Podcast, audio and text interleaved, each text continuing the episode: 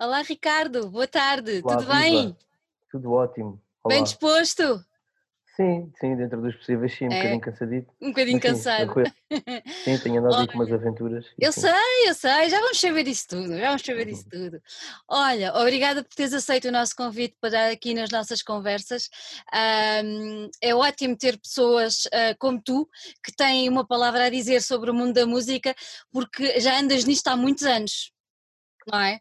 Sim, sim, alguns, sim, sim. Que sim. Alguns. Eu já, já não conto assim muito, mas, eh, mas sim, eu sim. li, eu li alguns que tu começaste a ir pelo universo da música lá pelos teus 12, 13 anos, é verdade? Bate certo? A primeira banda que eu fiz, sim, Sim. eh, se- era uma bandazinha de punk rock, devia ter uns 12, 13 anos, era, era o Sem Abrigo. Ainda outro dia estava a falar com isso com alguém agora e até começaram a gozar com o nome. O Ah, sem-abrigo é muito bom. típica banda de punk e não sei o quê. Sim, sim, foi, foi, o nome foi criado numa, numa, numa, numa, ai, numa véspera de Natal. Numa Numa véspera véspera de Natal, Natal. sim. Estávamos todos, estávamos todos na rua ah, lá onde eu morava, ah, Aham. em Louros, que eu agora já não moro lá há alguns anos, mas apesar de me considerar de Louros, já não moro lá há alguns anos. Ah, estávamos todos lá na minha rua e alguém disse, é pá, estamos aqui, parecemos um sem-abrigo. E, e ficou, pá, éramos miúdos, Eram miúdos. foi, Olha, mas, mas já era uma coisa que tu, tu já gostavas, já Assim, sentias eu, aquela, aquela coisinha pela música ou, ou, ou foi, só- ou foi só como brincadeira? Acabou por ser um bocadinho brincadeira, mas eu, Uhum, eu sabia, eu sabia à partida que era um bocadinho diferente do resto do, da malta uhum, lá da rua, sabes? Há aquelas pessoas que acordam e dizem, é epá, eu quero ser médico, eu quero ser isto, eu quero ser yeah. aquilo, eu quero ser não sei. E eu nunca quis ser nada disso. Então eu não sabia o que é que queria ser, mas nunca quis ser nada disso. E então eu acho que era ser um bocadinho diferente. pá. E, e depois o, a pala lá do, do Ratos dos Albert Fish, que, que era uma vizinho da frente, que me foi passando música e que me foi Uhum, passando coisas, eu acho que acabei por moldar um bocadinho o meu gosto, ou acabei por moldar a minha personalidade ahm, ligada à música, né? desde uhum, cedo. E depois na minha rua já havia aquela malta mais velha que tinha aqueles grafites nas paredes dos, dos Suicidal Tendencies, dos uhum. DRI, de- sabe, dos Metallica, por aí fora, ahm, dos Biohazard, havia muitos símbolos de Biohazard pela minha rua. Ah, e então eu acho que sempre aquela, aquela imagem toda acabou por criar um bocadinho um mundo na minha cabeça uhum. eh, que eu com aquela idade não sabia que iria ser a minha vida, mas que acabou por moldar um bocadinho e acabou por me levar por, por- onde eu ando agora. né? Olha, tu, co- exato, tu com 12 anos, quer dizer, 12 anos, nem sequer eras um adolescente, não é? Eras uma criança ainda. Sim, sim, Com- era uma criança, com- com- uma criança. Ah, e como é que tu entraste assim de repente no universo do punk? O que é que tu ouvias antes? É assim, o, o- processo, o processo é todo, como é que eu ia te explicar? Foi Hum, todo em crescendo, não é? Não é uhum, propriamente eu aos 12 anos dizer eu sou punk rock. Não, não, exato. nada disso. Eu gostava que tivesse sido assim, seria um género de um, um Harley Flanagan dos Chromex português. Mas não. Ah, isto fui, fui crescendo, fui ou seja, eu tento ouvir um bocadinho Nirvana grandes, apesar de não ser muito a minha cena, como depois o meu tio que trabalhava numa transportadora começou-me a trazer alguns CDs, Uhum, eu comecei a ter acesso a CDs de Bad Religion, uh, NoFX, por aí fora. Eh, entretanto, ao mesmo tempo ele trazia-me CDs de Iced Earth ou Samael, uh, mas aquelas capas assustavam-me, então eu não ia muito por, esse, por essa cena. E a música era, eh, ou seja, o Samael, aquelas cenas mais metal, não era tanto a minha, a minha praia, então acabei por ir por um lado muito mais punk rock. Depois com o Ratos, com o vizinho da frente, a passar-me cassetes por aí fora, não, acabei por, eh, por crescer um pouco e desenvolver um bocadinho ah, o meu gosto, vá, por assim uhum, dizer. uhum. Olha, e tu nessa banda já eras o vocalista? Nessa banda eu que tentava cantar qualquer coisinha, nós não tínhamos quase músicas, nem me lembro de nada, mas ah, devíamos ter, eu não me lembro quase nada disso, lembro-me que era o, o Tozinho, que era o Tó na bateria, ah, a que me vendeu a minha primeira bateria, que eu depois comecei a tocar a bateria mais tarde na bateria dele, e eu não me lembro quem é que era mais, não sei se era o, não me lembro, não me lembro essa, essa malta já, essa malta já não continua ligada à música. Não, não, de todo, Seguiram não. outros caminhos, não é? Sim, o, o Luís é o que é o que depois teve uma banda que era os Cramp, também lá de Louros, ele é osteopata, ah, o Tó é serralheiro, ah, portanto, sim, acho que ninguém seguiu o caminho, este caminho, não. Olha, e diz-me uma coisa, com o sem-abrigo chegaste a atuar ou, ou não? Ou foi só ali na garagem, nos quartos de Não, foi cada um de garagem, Foi na foi na garagem. garagem, foi na garagem. Nem para a família, para a mãe e para o pai? Não, não, não, Não, não, isto era um, havia uma, uma picardiazinha que era uh, uh, onde eu morava, chamava-se Milhada, Louros, uhum. uh, é, um, é um bairro, vá, por assim dizer, e na, havia um, a linha do Alcatrão dividia o, a parte nova da parte velha.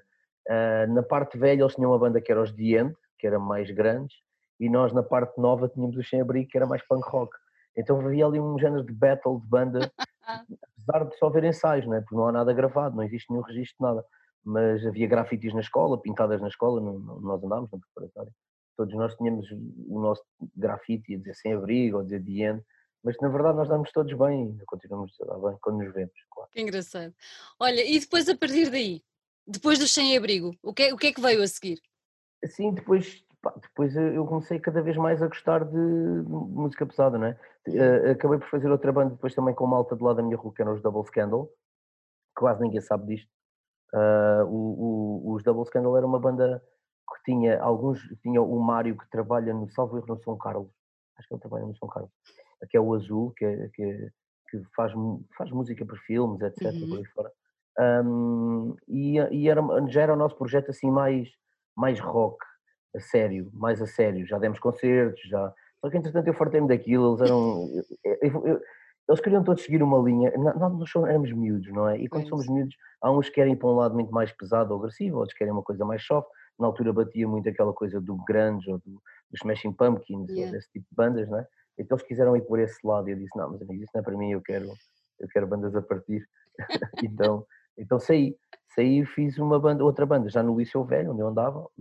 Já havia concertos, já vi concertos do Omitted Breath Reaction, já vi outros concertos, já havia punks, já havia skaters, já havia pessoal yeah. do grafite, já havia um, toda uma toda todas um, toda uma cultura gigante uhum. underground, não é um mundo novo. Assim que eu saio do, do, preparatório entro no secundário, eu tinha chegado ao meu mundo, não é? Yeah. Porque uh, já tinha skaters, já tinha metaleiros, já tinha e tudo, havia tudo, havia uma panóplia de gente, apesar de todos estarem bem, havia uma panóplia de gente gigante. Um, e aí foi fácil escolher o que é que eu gostava mais, não é? Ok, vamos juntar com a malta do skate, a malta do skate houve punk rock, fixe, vamos começar a ouvir aquilo. Uh, e então fiz, fiz os, os Positive Way, que deram origem depois aos By My Side, que foi a mesma banda, um, que já era hardcore, e aí já, já dávamos concertos, e eu tocava bateria. Eu tocava bateria, já era mesmo hardcore, já era uma banda hardcore, com as letras clássicas, clichê de hardcore e tudo mais. Um, e pronto, depois foi um processo gradual, saí dessa banda, fui para os Timex em Sacavém, uhum. fiz os Day of the Dead, fiz, lá, fiz tantas bandas, fiz o X the Day, fiz, fiz, muitas bandas, todas elas com registro, ainda outro dia estava aqui a organizar as minhas cassetes, uhum. EPs e, e LPs. E, sempre, e, sempre, sempre, e depois de entrar na onda de, do hardcore já não saíste mais? Não, Ou seja, sempre... era, aquilo, era aquilo mesmo que te preenchia? Eh, eh, ehm, eu trabalho com música, não é? Ou uhum. seja, eu, a minha paixão mesmo é hardcore, punk e hardcore. E não escondo isso e toda a gente que trabalha comigo sabe isso. É mesmo a minha paixão, é mesmo que eu gosto. Gosto mesmo, não, aliás, a maior parte dos meus discos que tenho é tudo punk e hardcore, não, um, porque, porque eu não encaro isto apenas como música, encaro isto como mesmo o meu estilo de vida é uhum. punk hardcore. Um, a, a, música que eu trabalho é a música que eu gosto, obviamente, não sou mente fechada, não, claro. gosto de todo tipo de música uh, e trabalho com gente incrível e com pessoas incríveis, mas a minha paixão musicalmente e a ter bandas é sempre, foi sempre punk e hardcore. Oh Ricardo, e porquê? Que característica é que tem o hardcore assim tão e o punk assim tão especial que, que tu vejas até como quase. Eu agora estava a ouvir falar e quase que identificava isso como uma filosofia de vida, não é? Como uma. Yeah. Explica para quem, de certeza que há muita gente que nos está a ouvir e que ficou curiosa e, e não claro. consegue entender e nem chegar lá. Porquê que é assim? Explica lá um bocadinho. É assim, eu cresci nos subúrbios dos anos 90, não é? Um, e com todo, nos subúrbios dos anos 90 com todas as coisas boas e más que os subúrbios têm, não é? Um, cresci com desigualdade social, cresci com, com bairros sociais ao lado do, do, do, meu bairro, cresci com, com roubos, cresci com essas coisas todas, cresci com, com, com violência policial, com tudo uhum. mais. Obviamente que isso para um miúdo vai sempre moldar, cresci com problemas em casa, como muitas famílias disfuncionais, um, e tudo isso vai moldar a forma como eu vejo o mundo, ou a forma como eu encaro o mundo. Claro que eu tiro sempre, tento sempre extrair o lado positivo de, claro. de, de, tudo. E daí o hardcore e o punk serem o meu escape para poder escrever sobre os assuntos onde se calhar uma banda pop não ia encher, se calhar ali a aula magna, uh, se calhar até ia nos dias de hoje, mas, mas antigamente se calhar não ia encher a aula magna se fosse para lá falar tipo que há 31, não é? Que o cavalo roubou a vida do amigo, ou que não é? Ou que, ou que a polícia uh, brutalizou não sei o quê, ou que, ou continua a existir uh, homofobia, não é?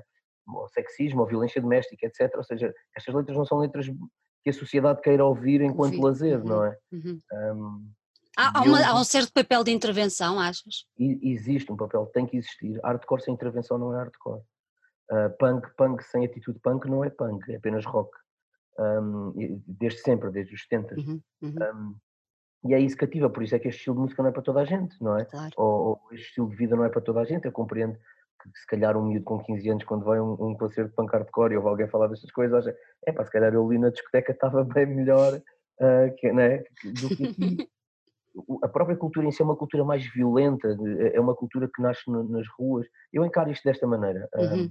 claro, claro que existe todo o lado positivo à volta dela, porque claro. é, é, é, nas pessoas que conhecemos nesse meio que, que, usamos os seus ombros, não é? Para, para nos levantarmos e, e quando estamos em baixo nos levantam. Há, há, há camaradagem? Há, caram... há, há, Sim, entre bandas, entre também, obviamente, que há bandas que nós não nos falamos uns com os claro. outros. Claro. Isso não, não acontece em todo lado, não é? Mundo, não vou estar a dizer que o mundo é lindo e belo. Não é? é? O, o, não, o, o punk hardcore acaba por ser um espelho da sociedade lá de fora, só que uhum. nós conseguimos é moldar a nossa sociedade, a nossa micro-sociedade dentro da comunidade punk hardcore, um, com, talvez com mais entreajuda, sim. Uhum. Por exemplo, eu dou um exemplo muito, muitas vezes, que é isto relacionado, não tem a ver com ideias, mas tem a ver com música. Uhum. Fora da Glória sempre, sempre tivemos boas propostas para, para tocar lá fora, um, assim, tipo, por exemplo, a primeira vez que fomos a, fomos a, Espanha ao Resurrection, antes de se chamar Resurrection Fest, tinha outro nome, acho que era Viveiro Rock Fest, e nós fomos das primeiras bandas portuguesas a ir lá tocar. Um, isto em 2004, salvo erro. E, e, e na altura nós agarrámos, deram-nos muito dinheiro para ir lá tocar. E nós achávamos que era demasiado dinheiro. Então decidimos levar uma banda connosco. e levámos os Black Sunrise. E nessa viagem nasce os Eater. Ah, que giro. Ou seja, se nós não temos levado os Black Sunrise yeah. connosco nessa viagem, não, não, não tinham começado, não é? Ou seja, todas, todas estas coisas são coisas, por exemplo, qualquer outra banda que lhes dessem tipo 2 mil euros para ir dar um concerto, diziam, Metia ao bolso e pronto. Isso tudo, está tudo. nós não, nós decidimos que queríamos levar alguém connosco para, para dar a conhecer. O mesmo fizemos com os Overcome em Espanha, a primeira vez que eles foram à Espanha, por aí fora. Nunca fomos, ou seja, obviamente que, que nos dá jeito e, e, houve uma altura e já recebíamos algum dinheiro para tocar e e dava ajuda e ajudava, uhum. etc. Mas se nós pudéssemos ajudar sempre quem estava ao nosso lado, e daí os conceitos benefit, etc., sim, uh, seria. Sim, nós fazíamos muito. Seria sempre muito melhor utilizar a nossa música em prol de algo muito mais positivo do que propriamente uhum. usar a nossa música apenas como entretenimento e música. Uhum. Eu uma vez li, uma vez li, li agora quando estive a preparar a entrevista, ah, uma coisa que tu disseste, que disseste que a música pode funcionar como um veículo para quebrar barreiras. É um bocadinho uhum. Ah, na onda daquilo que tu estás a dizer. Acreditas Sim. que hoje em dia ainda é assim? Ou seja, ainda há espaço para um hardcore eu vou dizer puro, se calhar estou a dizer uma grande barbaridade, mas para um hardcore puro que traz essa, essa, essa intervenção e que traz essa. É, achas que ainda há espaço para isso? Eu, eu acho que sim, quer dizer, basta olhar à nossa eu, volta. É, eu que é acho que, que tem que haver espaço, não só para o hardcore, mas também para bandas enormes que tocam nos lives da vida. Uh, eu acho que uma banda, eu tenho a sorte de trabalhar com bandas que têm ideias muito fortes e, uhum. e que não têm problemas de, de, falar com elas, de, de as dizer, não é? Um, mas para mim tem, tem muito impacto quando uma banda chega a um palco gigante e tem 50 mil pessoas à frente deles e acaba por largar uma mensagem assim muito mais de intervenção do que só simplesmente olá, tudo bem, uhum. nós somos os Y e vimos aqui pá, pá, pá, pá, pá. Pronto. Uh, eu acho, eu acho que, que, que, sim que tem que haver esse espaço, tem que haver, tem que haver essa opinião e, e porque não é todos os dias que nos dão um microfone as mãos claro. para falar e quando temos a possibilidade de falar, de o fazer, que, que, que o façamos bem, não é? Um, oh, claro que também cabe bandas que preferem não o fazer, mas pronto, isto depois também varia. Há pessoas que não se sentem à vontade em subir um palco e falar sobre, sobre um certo assunto, ou, ou porque acham que já alguém já falou sobre esse assunto, então um, que não, não querem falar. Outras vezes é porque também são bandas muito pequenas que chegam às mesmas pessoas sempre, Sim. que por estar um bocado a falar para as mesmas pessoas. Nós já tínhamos a possibilidade de tocar em festivais de metal, etc., por aí fora, e poder falar um bocadinho mais. E, e eu vejo, por exemplo, nos dias de hoje eu abro as redes sociais, eu até evito agora vir a, aos Facebooks da vida, porque pá, é um destilar de ódio em relação a tudo que, uh, que, faz sentido e cada vez mais faz sentido. É pena não ver concertos agora, mas se houvesse concertos eu teria muita coisa para dizer. Um, mas pronto, é o que é. Olha, uhum. nós estamos aqui a falar do, dos For the Glory, mas antes de tentar perceber um bocadinho, porque de certeza que ainda há muita curiosidade de muita gente em relação a, a, a, vocês, mas especificamente em relação a ti, tu lembras da primeira vez que subiste a palco, ainda CC com os For the Glory, que foi assim a banda que mais impacto é capaz de ter tido, uh, mas Sim. tu lembras da primeira vez que subiste a palco, como é que foi? Lembro, foi na escola secundária uh, Cor-de-Rosa, chama-se Carvalho Figueiredo, salvo erro em Louros, foi com esta tal banda que era os Double Scandal, Uh, e eu tinha, lembro perfeitamente que tinha uma t-shirt de. Lembro perfeitamente disto. Eu, tinha, eu sempre vesti igual, atenção. Desde sempre que eu me lembro, desde os meus 14 anos, que eu visto calções cremes, t-shirts pretas ou cinzentas ou azuis, boné, uh, ténis. Sempre. Uh, desde sempre. Por isso é que as pessoas dizem: tu não mudaste. Pá, não, foi igual. Um, pronto, e ele, eu lembro-me perfeitamente, tinha uma t-shirt da claque do Barcelona, não sei porquê, não sei quem me deu aquela t-shirt, mas eu tinha uma t-shirt de uma os Bucks of Noise. E lembro perfeitamente de estar no palco e ter uma fotografia desse. Nesse concerto, um, um, o guitarrista dessa banda, já me lembro quem era o guitarrista, era o Batata, que de Loures, partiu uma corda e não trouxe cordas e ficou sentado a ver o resto do concerto. Ou seja, ele partiu a corda, não podia tocar, ninguém já não dava. Não, não dava para tocar. Então ele ficou sentado a ver o concerto. Então nessa foto, estou eu de microfone na mão e ele está atrás de mim sentado assim triste, quase a chorar. Coitadinho! Ah, coitado, olhando agora para trás, é coitado. Mas sim, mas pronto. Ou seja, foi a primeira vez que, que toquei mesmo para pessoas assim, ter público à frente. E, e sentiste o quê? Sentiste, é pá, é isto que eu quero fazer, mais nada? Não, eu acho, não. Eu acho eu não, não tinhas a noção ainda, não é? Não, eu não tinha noção e eu também não sou uma pessoa de muita vergonha, não tenho muita vergonha. uh, eu o que tenho a dizer digo, para o bem e para o mal, o que tenho a dizer digo. Um, e eu acho que sempre encarei aquela coisa de de estar num palco. Um, eu, eu, eu, tinha um truque e desenvolvi o truque ao longo dos anos, que era, eu fixava um, um ponto no fundo da sala uh, e olhava para esse ponto. E então, todas as pessoas pensam que eu estou a olhar em frente para elas, mas eu não estou a olhar para elas, eu estou a olhar para um ponto. ponto. Sim, sim, mas isto fui desenvolvendo esse, esse, truque quando estava assim mais nervoso. Mas entretanto deixei de estar nervoso e, e deixei de. Quando as pessoas dizem, ah, se não sentes aquele bichinho antes de subir a palco é porque já não sentes nada não tem a ver com isso, eu simplesmente encarava aquilo como bora lá curtir, vamos estar com os nossos amigos e de certeza que no público vão estar amigos nossos e vai ser, em vez de estarmos todos juntos na rua a conversar, estamos aqui só 20 minutinhos comigo aos garitos e pronto, está tudo.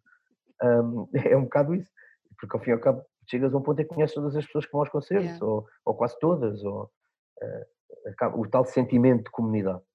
E ali na escola foi um bocado isso. Na escola talvez tenha sido um bocadinho diferente, tenha ficado um bocado mais nervoso. Um, a primeira vez que eu me, houve uma vez que eu me senti muito nervoso, mas isto foi por outra, foi no, no centenário do, do Loures, do Grupo Esportivo de Loures, do Clube de Futebol. Eu joguei a bola lá e muita gente de Loures jogou lá. Então nós fomos convidados para celebrar o centenário, dar um concerto no centenário. Só com o almoço aquilo descambou de tal maneira que ficámos um pouco alcoolizados. E fomos tocar. E eu lembro que a minha mãe estava a ver o concerto Ui. e eu estava completamente besando a tocar. E isso foi das vezes que eu mais vergonha senti de estar a tocar, porque estar a tocar em frente à minha mãe, eu estava alcoolizado. Foi a única vez que isso aconteceu. Mas era um motivo de festa, ela percebeu. Era, era, era, era o centenário do, do, da instituição. Era, era, era pronto, tipo foi a única vez. Foi a única vez. Olha, tu e qual foi? Tu disseste que uh, passaste pela bateria. Uh, quando é que tu percebeste que agarrar no microfone e berrar, como tu disseste, vamos pôr as aspas aqui no berrar, quando é que tu percebeste que, epá, que se calhar é para isto que eu tenho mais jeito, se calhar é isto que eu, como, quando é que eu, tu... bateria, eu bateria ainda vou tocando. Volto ainda vais tocando. tocando é? Lá no house temos um estúdio uhum. todo à disposição, não é? Exato. por sempre que quero me distrair um bocadinho, vou até à sala de, de ensaios e vou tocar um bocadinho. Um, guitarra, comprei uma guitarra, tenho amplificadores, tenho isso tudo, não tenho tocado nada. Uh, o, o, a cena de ser vocalista, hum. acho que foi mais isso. Eu acho que era o único que estava à vontade para falar. Apesar de ser aquele que não tinha. Porque eu, eu, eu vocalista, fui nestas primeiras bandas, mas uhum. entretanto uhum. todas as outras que tive até chegar aos Fora da Glória não era vocalista, que foi o grande grosso de bandas, na verdade. Fui, uhum. fui guitarrista nos Day of the Dead, fui baterista nos Timex, fui. Ah, não, era vocalista do X da Day. Cantei nos. fui vocalista no X da Day, depois nos Da Fim já tocava guitarra, ah, sei lá, tive tanta banda. Ia sempre nos What and Wrong com o Miguel dos Maniter, éramos os dois os guitarristas. Eh, eu não sabia tocar nada, aliás, eu toco muito mal todos os instrumentos, toco um bocadinho tudo, mas toco tudo muito mal um, afino as guitarras dos músicos e Vais aprendendo. vou tocando, mas não sou um, não, sou um supra-sumo. nunca fui, nunca quis ser também. Uhum. Nunca tive necessidade de o ser. Nunca pá, tiveste assim. necessidade, assim. é, isso, é isso. Nunca tive necessidade de o ser. Aliás, consegui, consegui viajar o mundo sem conhecer uma única nota de guitarra, não é? A tocar. O que é ótimo, pronto, ou seja, nunca senti essa necessidade, não é? Consideras-te músico ou consideras-te vocalista? Nas finanças sou músico. nas finanças és músico. Nas, fi nas, finanças sou músico. Se me considero músico, considero-me uma pessoa que gosta de música e que a faz, não é? Porque consigo juntar quatro ou cinco acordes e fazer uma melodia e uhum. aquilo soa bem e as pessoas gostam. Se a música é isso, então sim, então considero-me músico mas considero-me mais um performer, vá, se calhar às vezes, quando, uhum. quando estou no palco, do que propriamente um músico, porque acabo, inconscientemente as pessoas olham, muitas pessoas dizem, mas este gajo tão simpático, como é que tu ali estás tipo, completamente passado? Eu não sei porque é que fica assim, mas é, pronto, é, é, é música. É quase encarnar um papel, não é? É, mas é inconsciente, porque simplesmente, porque simplesmente sai-me aquilo, uh, fica assim, claro que às vezes meto-me a rir no meio das músicas, choro no meio das músicas, grito, sei lá, acontece muito tudo, não, não é uma coisa que eu possa. Yeah. Não posso prever, não é o que é que vai acontecer. Se estou a falar de um assunto que me toca muito, por exemplo, no Resurrection, quando nós estávamos a tocar no Resurrection há uns anos atrás, meteram um, um grupo de miúdos no palco, criancinhas de 5 anos, que os pais tinham levado para, para o festival. Já até a chorar quando vi as crianças no palco, não é? Ou seja, depois há aqueles que começas a rir, porque há aquele que cai mal e, e, e, tu riste, ou porque está bêbado e escorrega e sei lá, acontece tudo, não é? Não, não sou propriamente. Mas sim, respondendo à questão, eu, eu divago muito, respondendo à questão, um, considero-me meio-meio, pronto, vá, digamos assim. 50% músico, 50% amante de música. Olha, e quando tu agarraste no microfone, tiveste assim alguma, alguma influência que, à qual, não vou dizer tenhas moldado, mas que tu hoje em dia olhes para trás e percebas que te, que te ajudou a ser a, a personagem que tu és em palco? Bom, a, a, houve vários... Um, existem vários vocalistas uhum. que eu que eu eu ligo muito à cultura da música de cá, dos vocalistas de cá. Um, eu, eu não, eu, ou seja, eu gosto de bandas americanas, etc, por aí fora, mas sempre fui muito mais dado à cena europeia. Um, sempre gostei muito mais, porque está mais perto, sinto mais um contacto diferente. Um, e especialmente em Portugal. Em Portugal, apesar de, tocar, de ele tocar guitarra, ou tocava guitarra também, o João Ribas foi sempre uma figura incontornável para mim. Claro. Um, desde sempre, por exemplo, ele, aquele vídeo do estádio de Alvalade, do, ele está com uma t-shirt Sheer Terror. Uh, eu ligo muito essa t-shirt porque das últimas coisas que eu falei com o João foi estávamos juntos num sítio e eu disse Pá, João, essa t-shirt um dia tem que vir para mim, que é uma das minhas bandas preferidas. Ele disse, passa lá em Alvalade e apanhas a t-shirt e ela é tua. Eu nunca fui lá buscar. Nunca foste lá. nunca fui lá buscar. É uma t-shirt de Sheer Terror lindíssima que ele está a tocar no, no concerto de Alvalade. Ele disse-me que comprou em Berlim, blá, blá, blá. Portanto, o João é uma das pessoas, o João Ribas é, apesar de eu não ter sido assim grande amigo dele, tinha uma admiração por ele mesmo, de fã, posso uhum. dizer de fã, apesar de não ter sido fã, sim, muita gente, mas uh, eu, as músicas dele foi das primeiras coisas que eu ouvi e eu tinha uma admiração pela forma dele cantar, até mesmo os S, que ele trocava-se todo quando não tinha dente, etc. Adorava foi uma cena que eu, que eu tive um grande fascínio. Um, de, o, de, de Linda a Velha, o, o Goblin de, de 31, uh, na fase mais antiga, assim, era uma boa referência para mim. Depois, recentemente, eu nunca tinha visto Pé de Cabra, mas vi recentemente, no, recentemente, uns anos valentes, na academia, quando eles se juntaram, e o Mário, o vocalista de Pé de Cabra, incrível. Um, o Rodrigo de Chisato, pela forma como ele se mexia em palco, os mortais, etc., que eu nunca vou conseguir fazer isso, sou gordo e acho que e é verdade, e ora fixe. Eu, eu, acho que as minhas referências sempre foram muito, muito europeias, muito cá, uhum. na verdade, porque foram pessoas que eu via todos os fins de semana a tocar. Yeah. Uh, ou seja, depois bandas, por exemplo, o, o Tomita era uma banda que eu achava muito forte, uh, do lado de Louros, o Tomita de Grass Reaction, uh, os 31 sempre foram uma banda que eu achei forte, os New Indies de outra, de outra vertente também era ótimo, Renewal era tipo incrível, X-Ato maravilhoso, ou seja, as minhas referências sempre foram um bocado as referências básicas, vá, por assim uhum. dizer, de quem cresceu com a cena portuguesa. E olha, olhando agora para, para, para a cena hardcore de hoje em dia, consegues... Ah, esqueci-me de uma pessoa, peço desculpa, esqueci-me de uma pessoa agora, não é? Uh, recente, que para mim tipo, é um dos melhores frontmans, que começou fora do agora e comigo, que é o Puli, incrível, enquanto frontman é, é dos melhores, seja com Sam Malone ou com, ou com, com Devil in Me, ou com Correia, ou com o que quer que seja, um, é um grande frontman, não dá hipótese. Mas como ele, como ele está tão próximo, como ele está tão próximo, acabei por não dizer o nome dele. Mas foste a tempo, foste a tempo. Desculpem. Olha, e achas, como é que tu olhas hoje em dia para a cena da hardcore? Cá. Assim, com isto do, da, da, pandemia, do Covid, etc., do facto de deixarem de haver concertos, acho que o último concerto foi com uma banda italiana que foi no Popular, um, que foi em março, acho que foi 7 de março ou 8 de uhum. março. Ou seja, já, passou, já passaram alguns meses sem haver um único concerto. Um, eu, eu, eu deixei de ter uma, uma percepção do, do como é que isto está, porque hum, eu comecei a trabalhar em quase todos. Eu, muitos fins de semana, passava na estrada a trabalhar e não conseguia todos os concertos. Os que ia, ajudava, ajudo muito a LX e o Emanuel na organização uhum. dos concertos dele. Então acabo por trabalhar no palco como stage manager ou whatever, ou fazer o que quer que seja, a carregar o que quer que seja.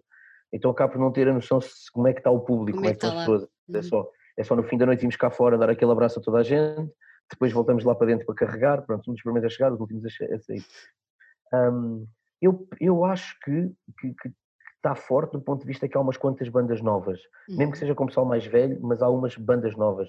Há os Stay Aways, há os Dead Ends, depois na Margem Sul também há umas bandas, um, Viciously, qualquer coisa que agora não consigo recordar o nome por inteiro. Um, mas há, há, há, um sangue novo a fazer bandas, uhum. há fanzines a aparecer, a minha fanzine voltou a editar, uma rapariga que é só lanche também tem uma fanzine, ou seja, isso é fixe. Eh, voltou a, voltaram a aparecer estas coisas. Os Doink no Porto voltaram a lançar um disco, ou seja, os 31 vão lançar um disco uhum. novo. Assumo. Um, se há pessoas para o beber, não sei. Não sei porque isto parou. E normalmente quando para este tempo todo, significa que vai haver uma renovação. E ao haver uma renovação pode ser ou muita gente vem ou, ou desaparece muita gente. Um, e, e, normalmente era sempre em setembro, a época de escola era quando os miúdos voltavam à escola e aquele passa palavra, não é? De, ah, não estás bem a ver, este fim de semana fui a um concerto de umas bandas muito malucas. E era assim que as coisas cresciam. Yeah. Agora não sei como é que vai ser este regresso, não, não sei como é que vai ser. Não sei se, se, o facto das bandas de referência não estarem a lançar nada ou não haver concertos das bandas de referência, não é? Porque nós, todos nós, quando somos miúdos, necessitamos de uma referência, de uma banda de referência, de olhar para o palco e dizer, é, claro. eu gosto muito daquele gajo aquela pessoa um dia quer ser assim. Um, não havendo essas referências, não sei como é que vai ser, sinceramente. É mais complicado, não é?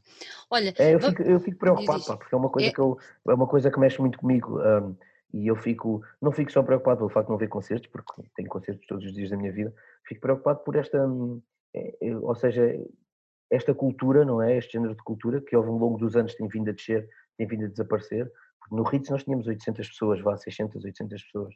Entretanto, o Ritz acaba uhum. e ficam, sei lá, 40% tipo, das pessoas. Entretanto, volta a crescer, conforme agora aparece, volta a crescer outra vez. Entretanto, volta a crescer, ou seja, anda sempre aqui, vai, não vai, vai, não vai, vai, não vai. É estranho, eh, agora não e, sei como é que vai ser. E agora temos, além, além do problema de, de, dos concertos estarem parados a nível dos músicos, temos o problema das próprias salas que, do circuito, não é? Que ou, ou, estão a fechar ou estão com enormes dificuldades e, para e não, conseguir. E não sabe como é que vai ser, não é? E não sabemos, não é? Eu acho que uh, neste momento há, há, estes dois, esta, esta, esta, esta dualidade vai, de problemas. Vão, vão, ser, vão ser tempos negros do que toca à cultura underground, porque quando desapare... Eu no outro dia fiz um post sobre isso, é no dia em que desapareceram as hum. nossas referências locais enquanto salas, das salas, não é? Uh, que espaço é que haverá para os novos miúdos poderem criar e mostrar? É, é isso, é isso, é isso. E, e, não estou a falar só de hardcore, estou a falar de tudo. Não, não é? todos, é, acaba por ser transversal ao, underground, é acaba por ser transversal. É, vai ser, vão ser períodos difíceis onde o espaço para, para, para se arranjar um espaço para se poder mostrar uhum. vai ser quase um, retro, é um retrocesso, é um retrocesso é, gigante. É, é andar atrás muitos anos. Atrás. É um retrocesso gigante. Veremos, Olha, veremos como é que vamos, vamos ver. Agora, por voltar atrás, vamos voltar só um bocadinho atrás. E uhum. em, dois, em 2003 foi quando, quando fundaste, foste um dos fundadores dos For the Glory, não foi? Foi Sim, 2003. Exatamente. Como é, como, 2003. É que, como é que aconteceu? Como é que aconteceu? Nós, uh, nós na altura na altura estávamos em tour em 2002, uhum. um, ou seja, For the Glory é de 2003, o primeiro concerto foi no dia 30 de agosto de 2003 na verdade nós ensaiámos um bocadinho antes. Eu digo mesmo um bocadinho porque foi mesmo um bocadinho, não foi, não tivemos, não foi daquelas bandas que ficámos dois anos no estúdio a preparar o. Foi dois o, meses para aí. Se calhar, sim. Nós gravámos uma demo em cinco horas, portanto. pois. Nós devemos ter feito se calhar cinco ensaios e gravámos uma demo. Ela. Foi uma coisa assim do género. Um, a nossa ideia foi, nós estávamos em tour com uma banda que era os Watson Long uh, e fizemos umas datas na, na, na Europa e entretanto os Terror uhum. estavam a dar o, o, seu primeiro concerto sempre na Europa. E nós tocámos com eles essa data em Landgraf, na, na Holanda. Epá, e eu fiquei maravilhado com aquilo. Eu estava tipo, isto é um bandão, este som é mesmo o que eu gosto. Um, aí está, aquela coisa das referências, não é? Yeah. Eh, eu olhei e disse, isto é um bandão. Então no dia a seguir estávamos à porta de um, de um concerto em Leuven, na Bélgica, estávamos lá, não sei o quê, e eu e o Miguel agarrámos, o Miguel agarrou na viola, na, na, na guitarra, o Miguel de Maniter, depois fez Maniter, Fantasma, o Miguel agarrou na guitarra, o Sérgio, que na altura era roadie dessa banda, agarrou também na outra guitarra e fizemos ali uma música. Chegámos a Portugal, chegámos a Portugal e eu disse, pá, então temos que arranjar uma banda, então pá, a gente fez ali uma música, temos que arranjar uma banda. Entretanto, eu conhecia o Rui Brás, dos 20 Inch Burial, uhum. mas os outros não o conheciam. Ninguém o conhecia, só eu é que o conhecia. Então eu acabei por ser o elo, vá, de união entre toda a gente, porque o Pulo e o Miguel estavam em Quarteira, o Sérgio estava em Louros, o Rui estava em Massamá, em que é Luz, Montabrão, aliás. Um, então tive que juntar aqui os subúrbios todos e o Algarve e arranjei lá uma maneira de nos conhecemos todos e apresentá-los, amigos em comum, apresentá-los e marcámos o ensaio. O Rui nem sequer sabia tocar muito bem, nem nada, ele tocava muito mal. Ainda, ainda toca. não, não toca, estou só chateado. Depois vai ver isso e vai dizer, é, pá, és normal. Uh, pronto, juntávamos e fizemos, e foi assim. Uh, portanto, a coisa cresceu, pronto, ficou mais séria, acabou por ficar mais séria. Olha, tens esse. Te... Diz, diz. O Macocha acabou por pegar também no, no, no primeiro EP, um, que lançámos a minha editora e, e, e uh, o primeiro EP acho que foi pela minha editora também. Lançámos a cena, entretanto o Macoche, claro que teve a força, aquela força né, gigante dentro do underground, começou a marcar as redes em plena tours, levou-nos com 20 Inch Body da Temple a fazer uma tour, a banda continuou a crescer, a crescer, a crescer, todos os sítios onde íamos, íamos lá com mais 10 pessoas no bolso, como nós dizíamos, que gostavam, é 10 aqui, 10 ali, 10 acolá, viagens pela Europa, sempre a torto e a direito, viajámos muito, investíamos muito tempo, muito dinheiro para fazer estas viagens. Basicamente era trabalhávamos, despedíamos-nos, entrávamos numa carrinha e íamos embora, voltávamos, arranjávamos outro trabalho de porcaria, voltávamos a, a ganhar dinheiro, voltávamos a investir e íamos embora. Houve, houve, um ano que fizemos cerca de 60 ou 70 concertos lá fora. Bolas. Um, porque era, era, éramos miúdos, não tínhamos responsabilidades também, não é? Yeah. Não tínhamos aquela. Tínhamos 20 e poucos anos, 22 anos. Queríamos... Ou era naquela altura ou já não era? Era, tinha que ser, tinha que ser ali, porque agora já não dava, portanto, tinha que ser ali. Ah, e viajámos, e viajámos, fomos conhecendo cada vez mais pessoas, os discos foram saindo, foram vendendo, foram, os convites foram aparecendo, e mantivemos, entraram pessoas, saíram pessoas porque não aguentaram esta... A pedalada. É, sim, é, isto, é um comboio sempre em andamento. Né? Exatamente. E, e, enquanto formos vivos isto está a estar sempre em andamento. Apesar de estarmos agora um bocado parados, não significa que nós, se nos apetecer tocar, não, não, não, vamos e tocamos. Mas sim, mas entrou gente, saiu gente, tivemos várias formações, só que de todas as formações ainda mantemos contacto com, com quase toda a gente, portanto. Sim, com quase. Sim, por isso é, é bom, significa que apesar de ter havido lá, o chamado bife, uhum. whatever, o que é que seja, mas as coisas, a vida dá as suas voltas yeah. e, e, e, a... É, e, e, e encarrega-se por tudo no sítio, não é? Sim, sim, é. sim, por isso. Não, não posso dizer que o nosso, o nosso, o nosso trajeto foi, foi super flat, porque não foi flat, não foi uma linha regular, teve altos e baixos, uh, teve muitas confusões, muitas mesmo. Nós nós tínhamos, ou seja, a nossa música era violenta, chegámos, chegámos a sítios onde, onde ninguém, onde as pessoas não entendiam, um, porque depois também é isto, é tu tiras estes, estes miúdos do subúrbio, uhum. coloca-lo a tocar tipo numa aldeia, imagina, sei lá, na Gozela, em Viseu, uh, chegas lá e não, ninguém está à espera do que é, que é aquilo, vem aquilo e fica, pá, o que é que é isto? Pá, pronto, tivemos coisas boas e coisas más, como, todas as bandas. Olha, tens assim algum concerto que guardes na memória como o mais memorável, seja para o bem, seja para o mal, mas os, que seja os, assim? Os primeiros uh, dois minutos do concerto de, do Clube Lua, uh, a, nossa, a nossa entrada em palco com, foi Fora da Glória, 20 Inch Burial on Equal e More Than a Thousand. Os primeiros dois, três minutos desse concerto, está no YouTube, para mim são só são pura adrenalina. Foi, foi dos momentos em que eu me senti mais lá, Temos que ir lá espreitar de... todos no YouTube. Ah, foi. É, é, se fizerem fora da Glória Clube Lua no YouTube aparece.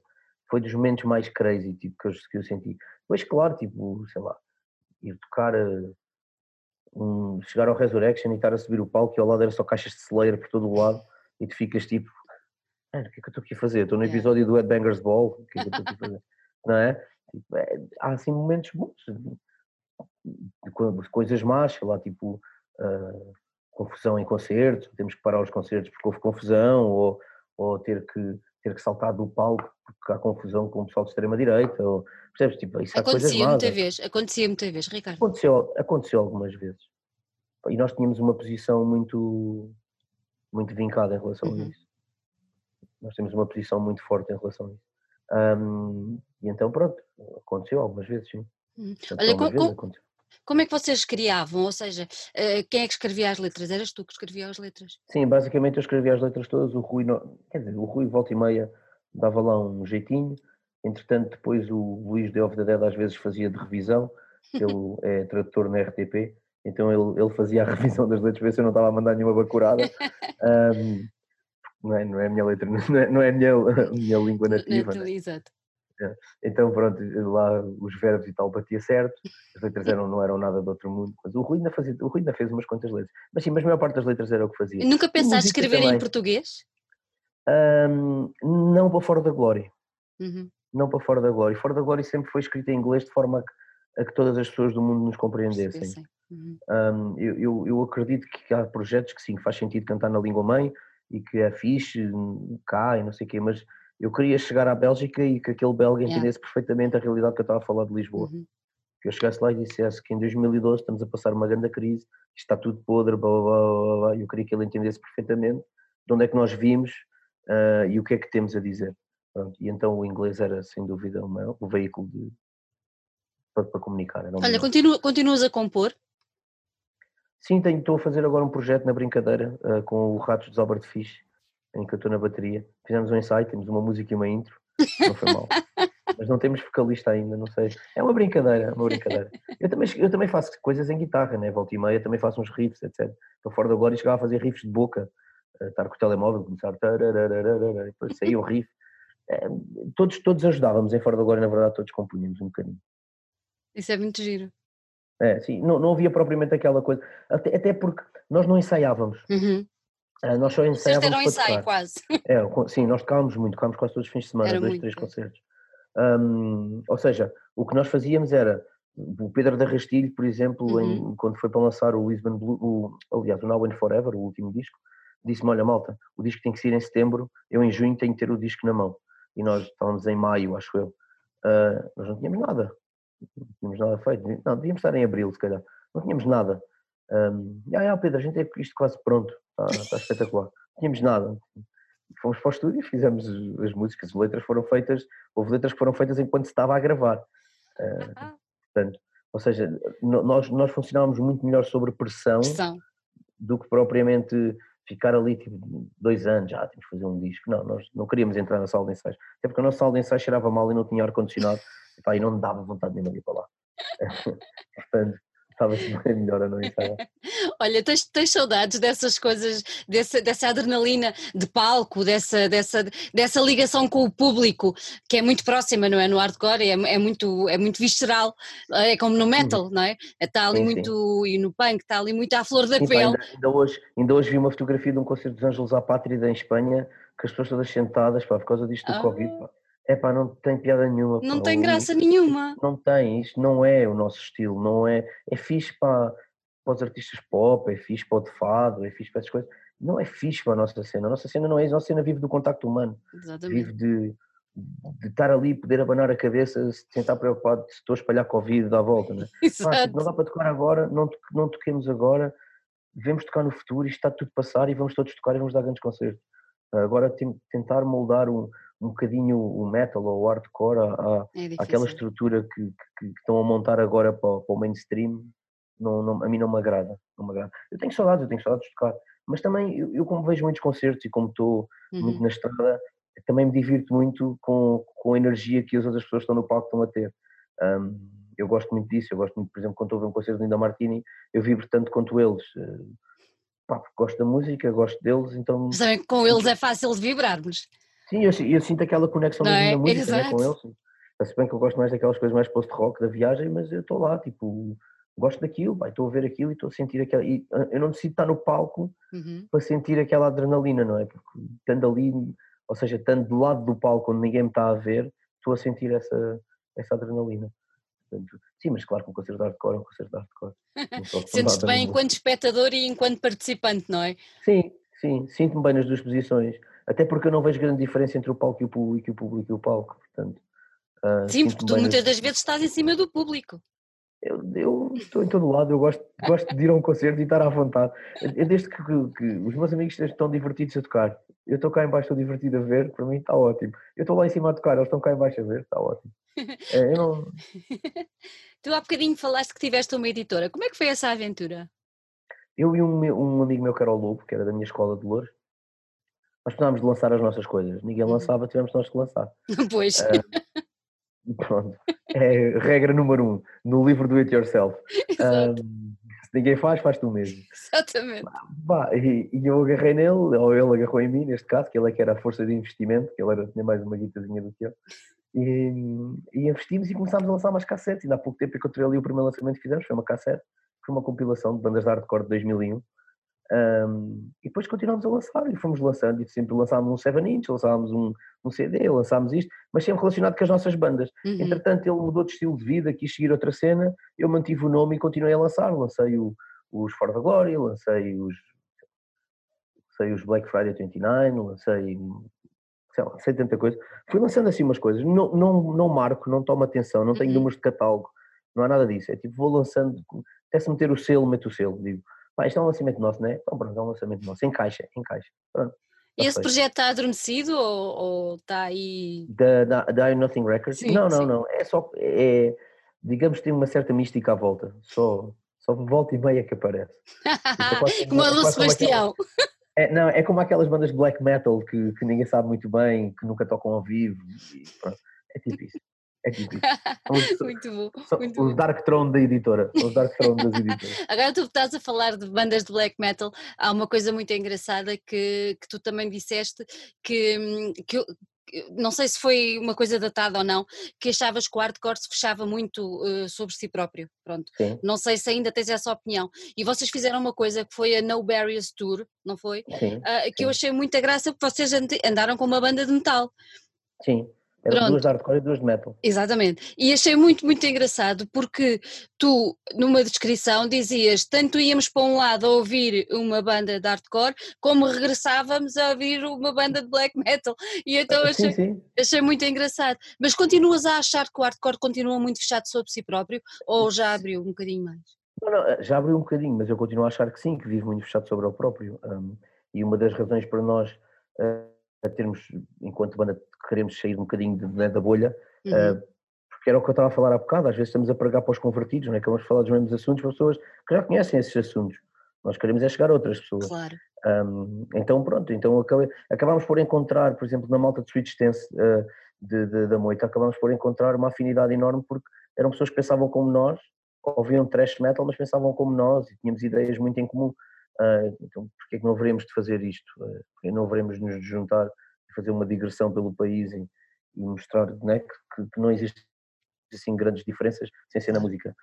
E, e porque é importante, é importante, uh, é, é importante chegar a outras pessoas, não só para ganhar público em termos vá de business, mas é importante ganhar tipo outras pessoas, ou seja, pode haver pessoas do hardcore que começam a se identificar com a cultura metal e mudam Uhum. para o metal, como tanto pode haver metaleiros que se começam a identificar, tipo, epá, mas estes gajos falam do, sei lá, do, eu não estou a falar do caso fora da glória, mas bandas de hardcore que falem de veganismo, ou de straight edge, ou o que quer que seja, eles, epá, isto é uma cena para mim espetacular, não é? Portanto, é, é é sempre importante haver estas, estas junções, ou, ou pensar fora da caixa, não estar, a- não estar só a tocar nos mesmos sítios nas Uhum. pessoas, Até porque acaba por haver mais pontos em comum do que, do que pontos Sim. que nos afastem, não é? há, há, há muitos pontos em comum. Há mesmo muitos. Especialmente com o pessoal da Moita, sim. De Dance havia mesmo muitos pontos em comum. É uma relação que dura até hoje. Todos os dias eu falo com o Hugo uh, da de. Switch Dance. Nós todos os dias falamos. Temos um grupo no WhatsApp onde todos os dias falamos. Portanto, ou seja, uh, é uma coisa que, que- que ficou, sim, ficou Uhum. esta. Ou seja, ainda sempre que eu preciso gravar qualquer coisa para o estúdio dele, uh, Fora de Glória sempre gravou lá, na, ultimamente gravávamos lá, porque havia esta coisa, nós gostávamos mesmo, gostávamos mesmo, ficámos mesmo amigos uns dos outros. Uhum. Olha, você, vocês em 2018 decidiram pôr os For the Glory, eu não vou dizer adormecido, mas ali sossegadinho adormecido, durante. Mas adormecido. adormecido. Uh, não, não pensam voltar a acordá-lo? Ou... Eu, eu, acho, eu acho que ele, ele está a dormir, mas é um sono leve. É um sono leve. É, sono leve. Eu acho que foi precipitado, foi, foi um bocadinho. Olhando agora para, para trás, foi um bocadinho precipitado. Acho nós, nós, nós estávamos, fizemos uma tour na Alemanha, não correu bem. Ah, okay. um, estávamos cansados, foi em dezembro, estava frio, estava neve, estávamos estourados, estávamos rebentadíssimos mesmo. Uh, os concertos estavam a ser maus, miseráveis. Uh, não estávamos com vontade de alitar. Um, e a seguir um concerto em Erfurt, subimos ao backstage, sentámos numa mesa, abrimos uma cerveja e dissemos: está na hora, não é? E toda a gente disse que sim, está na hora. E foi isto. Chegámos a Portugal e dissemos que estava na hora, pronto, está-se bem. Só que se calhar não foi ponderado, porque essa turma depois a carrinha avariou, temos que arranjar outros voos, perdemos dinheiro. É, correu tudo mal. Correu tudo mal. Foi, a tour correu mesmo mal.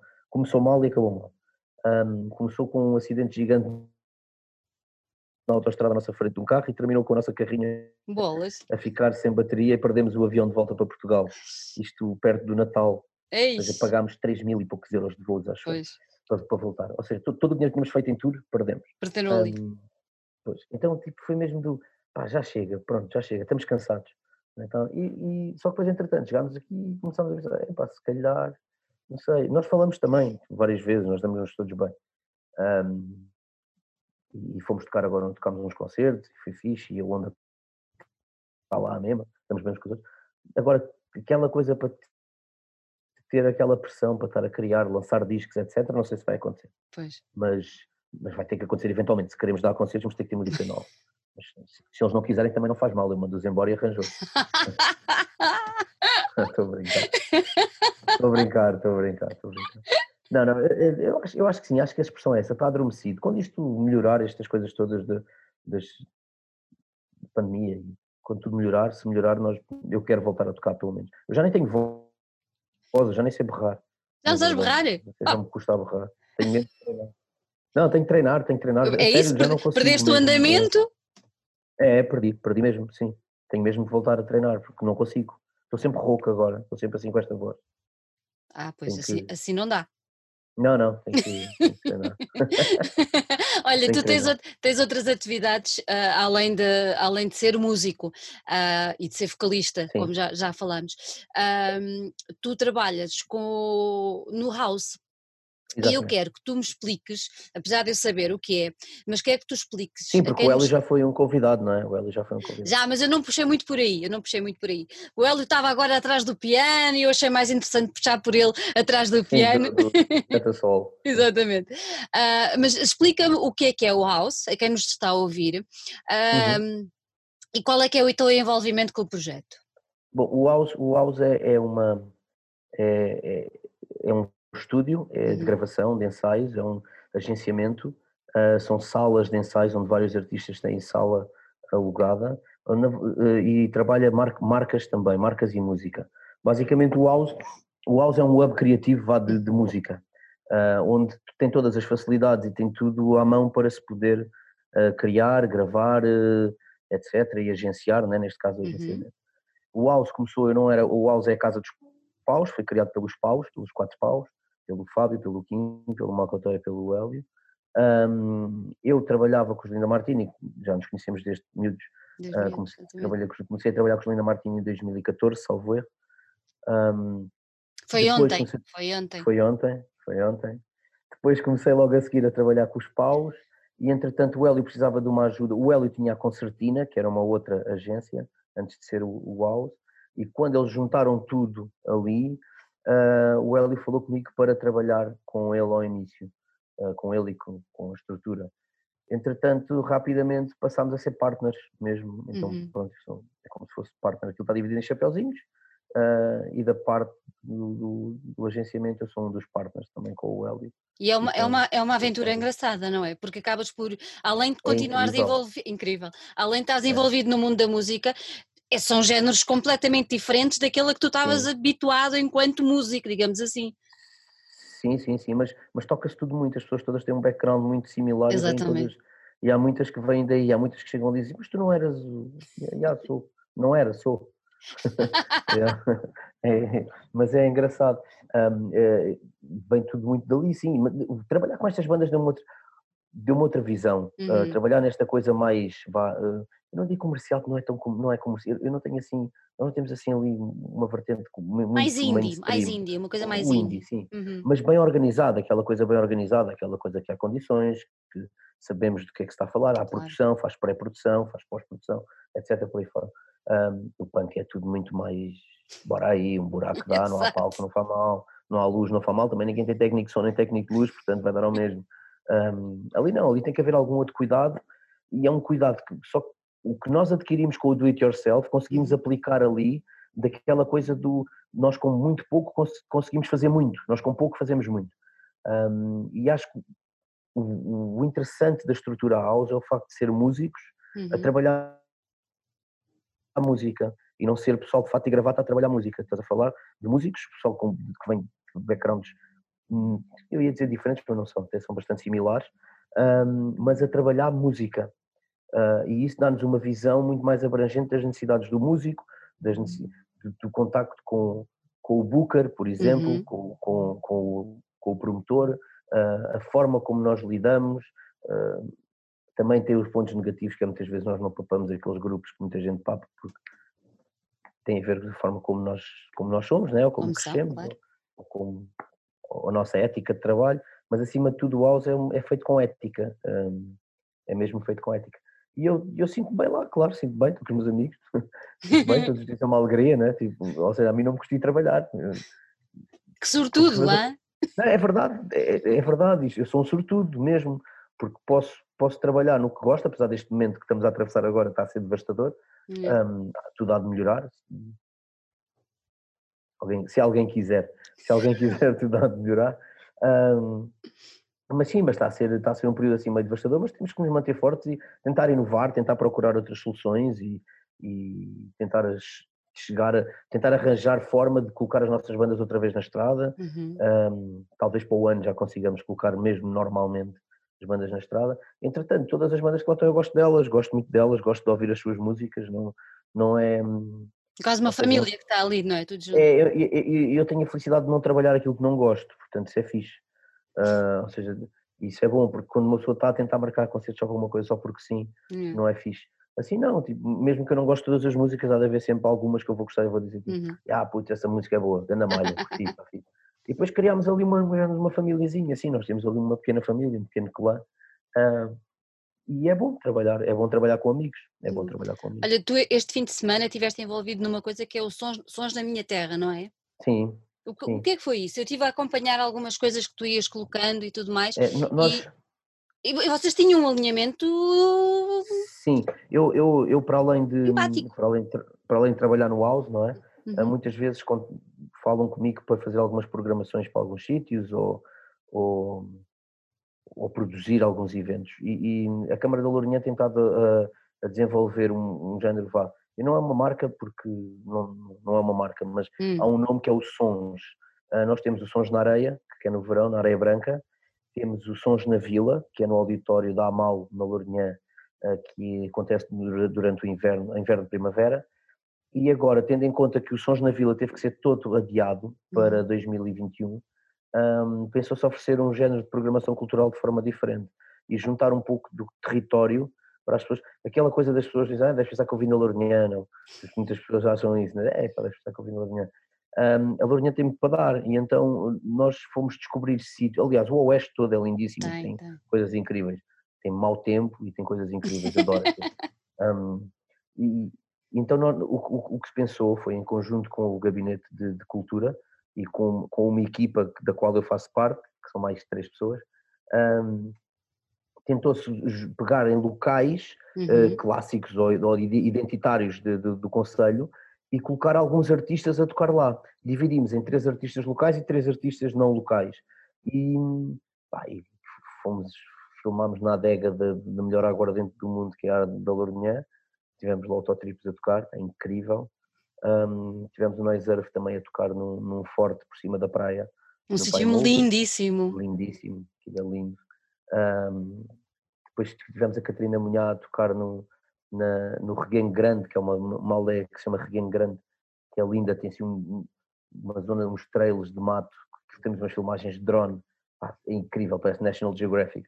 E tiver tudo aqui, estamos a falar de coisas aqui, a, a, 40 km de, de Lisboa, né? 50, pertíssimo. Pá, e, e, tivemos o, o, o Daniel Neto uh, com a sua guitarra a tocar no, no Vimeiro, no, no, centro de interpretação, e o Diogo Picão a tocar numa cena clássica do Oeste, são os moinhos. Ele estava a tocar num, num conjunto de moinhos que, que, ainda são funcionais. São os poucos moinhos funcionais. Sim, sim, funcionam mesmo. Fazem lá mesmo, estão sempre a moer, etc. Um, pronto, e a minha relação com a Câmara da Lourinhã começou porque um, uma das, das, pessoas do departamento uh, trabalhou comigo numa outra coisa e, e achámos que devíamos dinamizar uhum. aquilo. Eu também estive em Torres Vedras antes a trabalhar. Numa pois tu também cultural. organizaste várias coisas lá. Estive na Transforma, que era uma associação cultural em Torres Vedras. Também fizemos uma data de coisas por Santa Cruz e por Torres Vedras. Entretanto, eu saí de lá e agora foi mesmo a título pessoal, praticamente, que, que juntei uma equipazinha de extra malta que trabalhava na, na Transforma, uhum. um, que é o Nuno Cruz, e juntámos o, o, o Igor, do, do, que faz o Bardoada, que é, dá-nos todo o suporte técnico, e fizemos uma equipazinha que já trabalhamos o festival, estamos a trabalhar estas atividades. E é, é fixe, pá, construímos uma equipa muito forte, pá, e, e, e culturalmente é, é ótimo conseguir passar este lado da música portuguesa, de artistas portugueses, conhecidos ou menos conhecidos, uhum. mas colocá-los em sítios onde as pessoas até acham a música desta pessoa realmente faz sentido aqui. Encaixa, não é? Encaixa bem, bem. É, é, então pronto, então os vídeos vão ter sempre uma pequena apresentaçãozinha de 30, uh, 30 segundos a um minuto sobre onde estamos, uhum. nunca, nunca vai ser naquele registro National Geographic, né? não vai estar tipo aqui, nasceu, não, não, não, nada disso, uma coisa assim muito mais artística, e a seguir entra o músico a tocar, pronto, naquele sítio. São estes projetos, eu gosto muito destes projetos, estes projetos dão-me, eu gosto de os pensar uhum. e gosto de os implementar, e depois no fim de tudo gosto de ver o resultado, o resultado. E, dizer, e dizer tipo, fizemos bem, mas podemos fazer isto, isto, isto da próxima vez. Às vezes nestas coisas sou assim um bocado mais exigente. exigente. Eu acho, por exemplo, na, na, minha área, ou na área que eu trabalho, não, nós não temos folgas, não é? Não. Quem, vem, quem vem trabalhar para a área do, do, da cultura a achar que, que, que às seis da tarde sai, não sei é errado, porque a cultura é toda a hora, né? e as melhores ideias às vezes aparecem naquela, naquelas horas em que nem sequer pensávamos que ia aparecer. Exatamente. Um, e esta equipa com, com a qual nós estamos ali a trabalhar é uma equipa que é assim, nós, nós fazemos visitas técnicas até às nove da noite e a seguir até às quatro da manhã estamos a escrever um book gigante com, com todas as informações necessárias. Um, portanto, e, e, eu acho que numa altura destas em que, em que está toda a gente a retrair-se, é uhum. é importante as câmaras municipais ou os municípios darem sinais de que afinal ainda se pode fazer coisa, a cultura está aí, uh, parar com as. Eu sei que é importante dar as notícias do Covid, etc. Não sei o quê, mas tentar dar uma outra perspectiva também de outras coisas que podem acontecer. E que estão a acontecer, não é? Estão a acontecer, porque senão vamos nos fechar só na parte negativa. E é importantíssimo tipo, focarmos também na parte positiva, dar um alento às pessoas. Completamente. Um, uma, uma luzinha lá ao é? final do túnel. É, pôr um sorriso na cara das pessoas, não é? Acho que é importante isso. É, é isso mesmo. Portanto, sim, a Câmara da Lourinhã tem estado a fazer este evento, que é o Sons na, Sons na Minha Terra, foi agora, depois na, na Vila, no, no, auditório, é o Sons na Vila, uhum. e no verão na praia, é o Sons na Areia. Muito a produção bem. é feita por mim, pela minha equipe e pela Câmara Municipal. Maravilha, sim senhor, uma boa, hum. uma boa, uma boa conjugação é de esforços. É, é, muito fixe, pá, e a malta muito terra a terra e compreende e quer mesmo fazer com que as coisas andem para a frente, é muito fixe. Olha, e a, fixe, e a aguardente acompanha isso ou não? Aquela é muito boa. Com, é, é, eu, não, eu, não, eu, eu raramente bebo, uh, mas já provei e é assim, é. É, é. É, bom, é muito bom. Toda Olha, Ricardo, antes de irmos embora, eu vou-te deixar um desafio que tenho feito a algumas pessoas, que é tu deixares aqui uma, uma, uma banda, um músico que tu uhum. tenhas descoberto nos últimos tempos e que queiras partilhar connosco. E que eu tenha descoberto nos últimos tempos. Epá. Olha, há uma banda portuguesa que hum. eu ouvi nos últimos tempos que que, que me acompanhou, porque eles lançaram, foram lançando músicas assim, quando não é, não é do indie, uh, mas também não é do peso. Quer dizer, há, na, verdade, na verdade há duas bandas que eu fui descobrindo. Então, que, chuta. Olha, uma, uma é black metal, são os, acho que é Gaera que se diz. É, é Gaera. São bons, não são? São, são uma grande banda. Uh, são mesmo boa banda. Esses vão dar cartas lá fora, inclusive. Vão, vão. Acho que serão possivelmente os próximos Municipal. Também acho que sim. Com todo o respeito que eu tenho por todas as bandas. Claro. Também pelo, claro. Trabalho, pelo trabalho que os Municipal fizeram e tentado a fazer lá fora. É uhum. É bom, estes, estes rapazes estão. estão é, são bons. Eu, do meu ponto de vista, acho que, que, que estão no caminho certo. Concordo perfeitamente contigo. A imagem, a, imagem. a qualidade de, de, tudo, ou seja, o pacote inteiro é, tá é um produto acessível está mesmo bom. Tá. E depois é bom, ou seja, podia ser um produto muito bonitinho, mas não tem não, nada. Não, o som é não, bom, é bom. É, o som é bom. Uh, e depois, uma onda mais uh, punk rock, quase praia, que são os Campfire, que, que são uma banda que eu não sabia que existia. Esse não conheço, tenho que ir descobrir. É, é um género de um pop punk, uhum. uh, mas, mas não é assim muito bem produzido. não é aquela coisa mega bem produzida, é fixe, tem feeling. Uhum. Um, e chama-se Campfire, o disco acho que se chama Demons, acho eu. E é muito forte, eu gosto muito, é assim uma coisa muito mais, faz lembrar, faz lembrar um bocadinho da Alkaline Trio, com The Get Up Kids, que eu gosto muito desse tipo de bandas.